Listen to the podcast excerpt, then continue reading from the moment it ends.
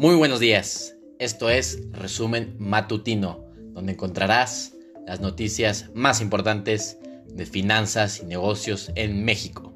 Recuerda que nos puedes escuchar todos los días antes de la apertura de la Bolsa Mexicana de Valores. Podrás encontrarnos en Breaker, Google Podcasts, Overcast, Pocket Casts, Radio Public, Spotify y Anchor.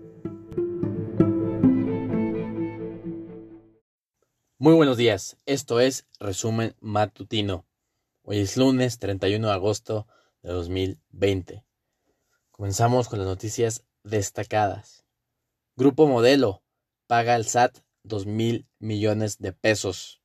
Centro de Estudios Económicos del Sector Privado estima que, que la economía mexicana recobrará su tamaño del 2018 en 2025.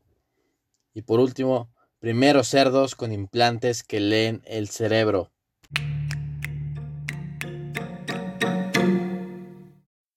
Pasamos a nuestra sección de noticias de México. Grupo Modelo paga al SAT 2 mil millones de pesos. La cervecera Grupo Modelo acordó un pago por 2 mil millones de pesos al SAT, esto para finalizar diferencias de interpretación fiscal. Sindicato acusa que Interjet no paga a trabajadores y emprende acciones legales.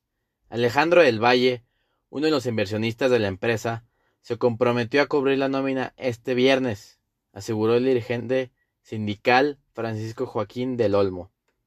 La sección 15 de la Confederación de Trabajadores de México acusó a Interjet de incumplir con el pago de la nómina de sus trabajadores. Esto pese a las promesas de Alejandro del Valle, uno de los inversionistas de la aerolínea. El pago de salarios no se realizó el viernes, por lo que el sindicato emprendió las acciones legales necesarias para garantizar los derechos laborales de los trabajadores. Se explicó en una carta enviada a los colaboradores de Interjet agremiados a dicha sección. Centro de Estudios Económicos del Sector Privado prevé que la economía mexicana recobrará su tamaño de 2018 en 2025.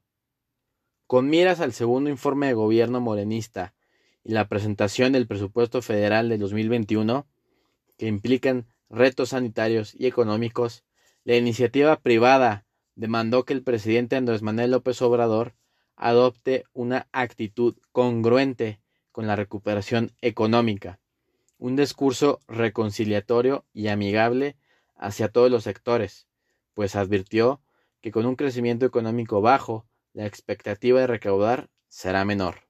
El Centro de Estudios Económicos del Sector Privado consideró muy importante que el jefe del Ejecutivo tome una posición más abierta a la inversión productiva en todos los sectores respecto a la que ha sostenido.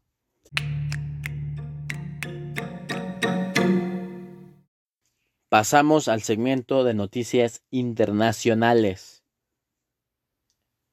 Herbalife reconoce que sobornó a funcionarios chinos. La firma Herbalife reconoció haber sobornado a funcionarios del gobierno de China durante una década en su intento por extender sus negocios en el extranjero y falsificado los registros contables para encubrir los pagos, informaron este viernes los fiscales estadounidenses al anunciar los cargos de corrupción contra la compañía, con sede en Los Ángeles. Herbalife acordó pagar sanciones por más de 123 millones de dólares en total para resolver los cargos, agregaron los fiscales federales. Walmart se une a Microsoft en oferta para comprar TikTok. Elon Musk presenta los primeros cerdos con implantes que leen el cerebro. Y por último, Apple abrirá su primera tienda flotante en el mundo, en Singapur.